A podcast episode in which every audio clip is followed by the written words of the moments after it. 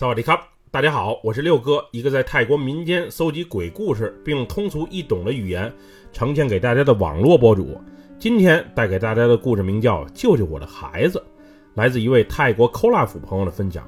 接下来，让我们一起进入到这个故事当中。这件事儿发生在十多年前，那会儿我刚从曼谷的一所大学毕业，我学的是旅游管理专业，原以为工作不难找。不过投了几份简历之后，都石沉大海，没有任何一家公司给我回复。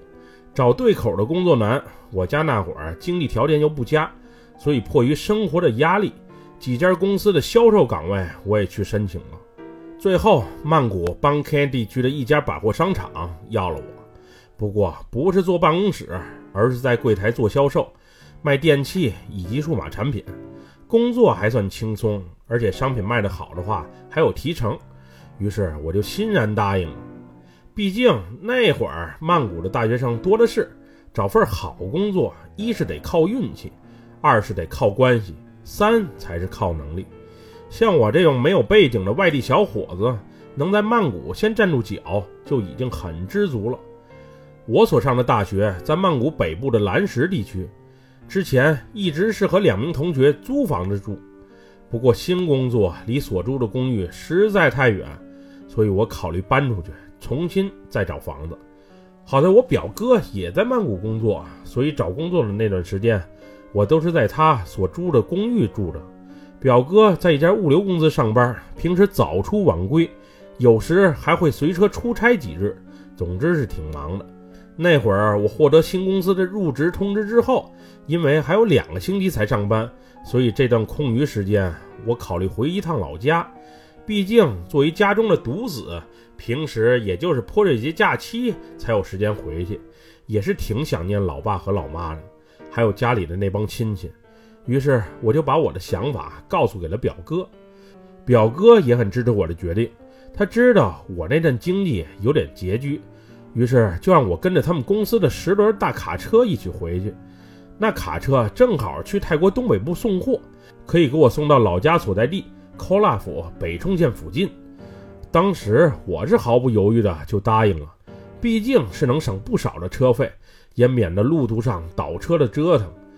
我记得那天我是下午随着表哥到了他们物流公司，直到卡车装完货、加完油、办好所有的手续之后，已经是晚上七点多钟了。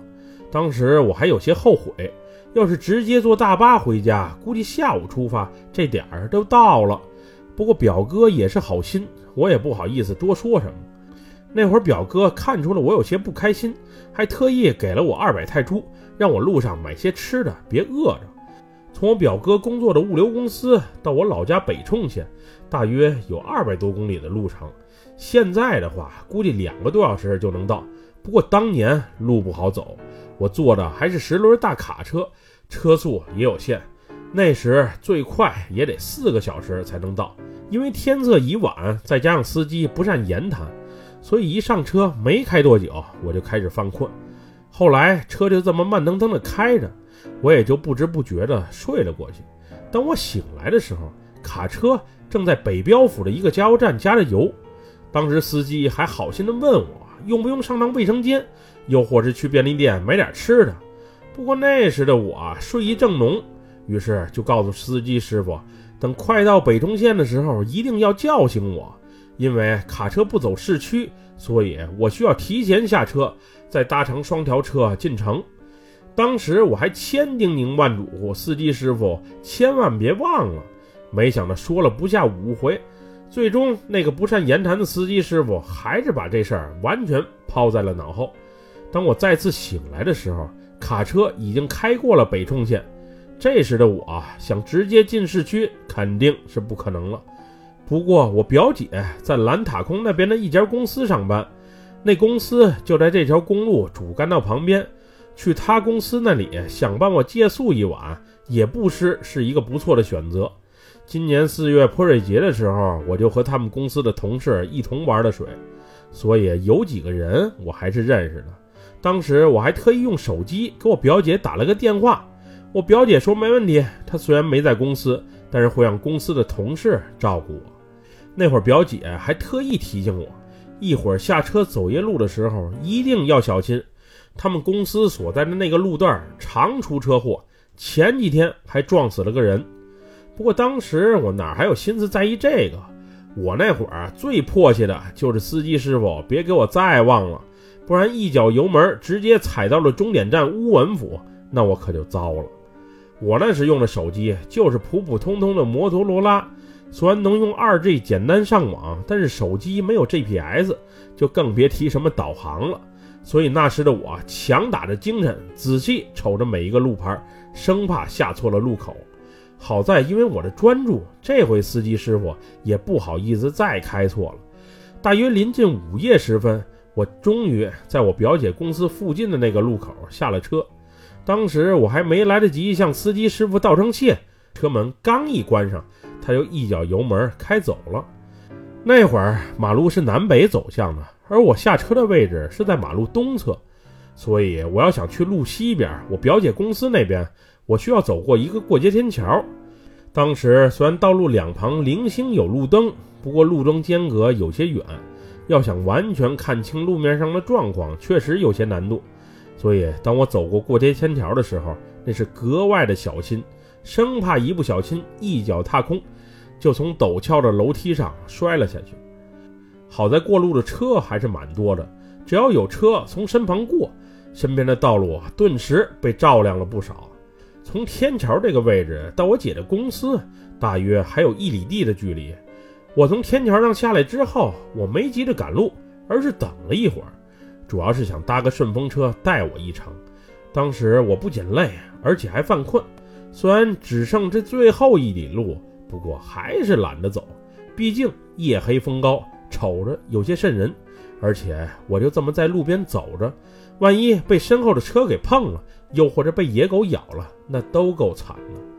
我在过街天桥下等车的时候，借助微弱的月光以及来来往往汽车的大灯，我隐约瞅见马路对面有个女人拎着一个大包，正在上天桥，准备往我这边过来。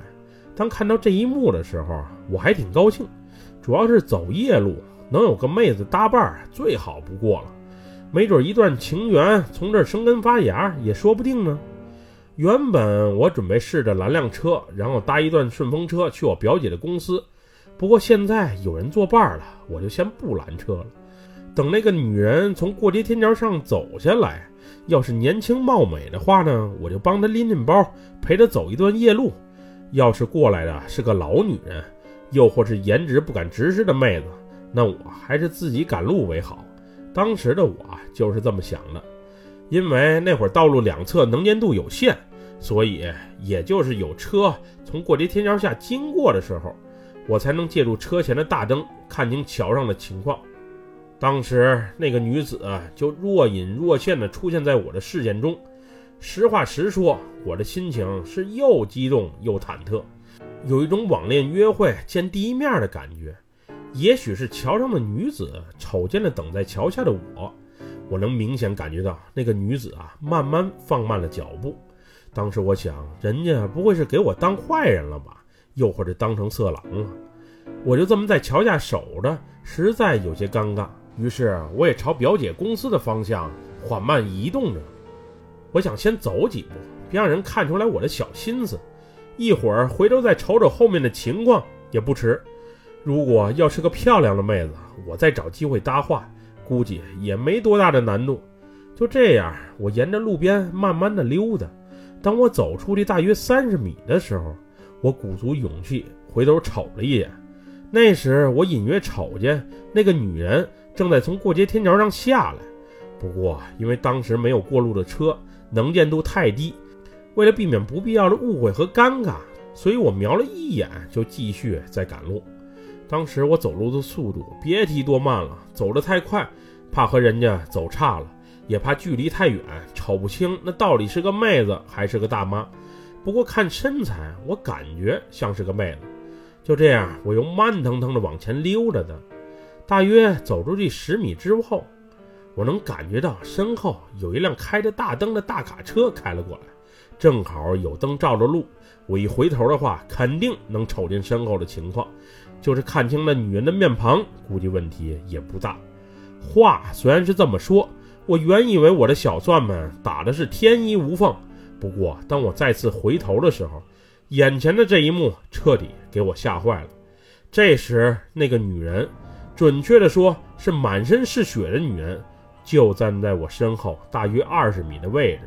这女人身材虽然修长，不过却披着头散着发，她那一头蓬松的长发完全把脸给遮住了。这都不算什么，最让人感到害怕的是，那女人手里拎的根本就不是什么大包，而是一个被汽车碾压后血肉模糊的小孩儿。实话实说，那个小孩基本已经不成人形了。我也没心思在乎那到底是男孩还是女孩。当时看到这一幕的我，就想赶紧撒腿跑。那个女人拎着一只孩子的脚，在朝我这边缓慢地移动着。我再不跑，她马上就要到我的跟前了。虽然当时的我一刻都不想在那儿停留，不过由于过度惊吓，我的两条腿儿是彻底不听话了，完全僵在了那里。这时，那个女人离我越来越近，她不仅朝我这边走着，而且还发出一阵诡异的呼喊声：“救救我！救救我！我被车撞了！救救我！我的孩子死了！”随着那个女人离我越来越近，他呼喊的声音也越来越清晰：“救命！救命！我的孩子死了！救救我！快救救我们！”之后，一辆大卡车从路上驶过，顺着车前的大灯，我惊奇地发现这对母女身旁竟然没有影子。原本我还以为这个女人也许真的在向我求救，也说不定。此时我才意识到。他哪里是在求救？这分明就是见鬼了！都说走夜路要小心，我表姐之前还提醒过我。看来我这回是遇到冤死鬼了。至于是不是厉鬼，我不知道，也不想知道。我的腿脚刚刚感觉能稍微动一些了，我就立马转身往表姐公司的方向跑。我就那么头也不回地跑着，也不知道过了多久，我感觉身后没有动静了。于是停下了脚步，斗胆回头看了一眼。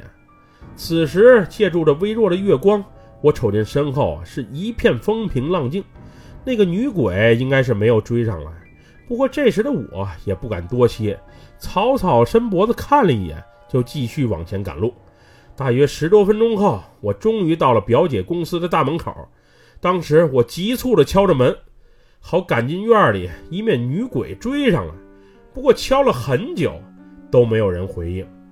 正当我准备拿出手机再给表姐打一个电话的时候，一个身穿制服的保安骑着摩托车正好回来。他一看见我就问我是不是谁谁谁的表弟，然后给我领进了院里。那时的他看我有些惊魂未定，还没等我开口说话，就率先发问道：“你刚才是不是在过街天桥底下看见女鬼了？”是是是啊，你怎么知道的？难道难道你也见过？我磕磕巴巴地答道：“最近已经有不少人见到那就是女鬼了。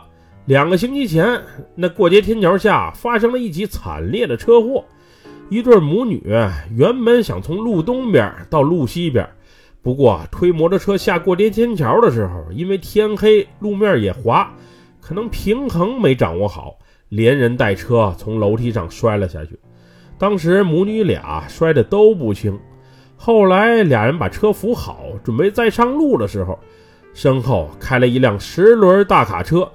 那辆大卡车虽然发现了停在路中间的母女俩，不过因为装货太多，一脚刹车没能停住。就这样，母女俩葬身于车轮之下。据说这对母女俩死后，已经有不少周边的村民在深夜时分瞅见过他俩的身影。前几天，一个来公司值夜班的员工还被吓出了心脏病。村里最近会找寺庙的和尚来给这对母女做个法事，超度一下，不然老在深夜中出现，总吓人也不是回事儿。这就是我那晚的经历。虽然这件事儿已经过去十多年了，但是每当坐车经过那个过街天桥的时候，心里啊都会咯噔一下。主要是那晚的画面实在是太恐怖了。尤其是那个女鬼，拖着那个被碾压成不成人形的女孩的画面，不是一般的吓人。从那以后，大夜里无论是什么情况，我再看见单身女生，都不会想入非非了。经历过一次午夜惊魂，我是再也不想经历第二回了。即使她真的就是一个单身美女，我也不敢再冒险了。本期故事就分享到这里。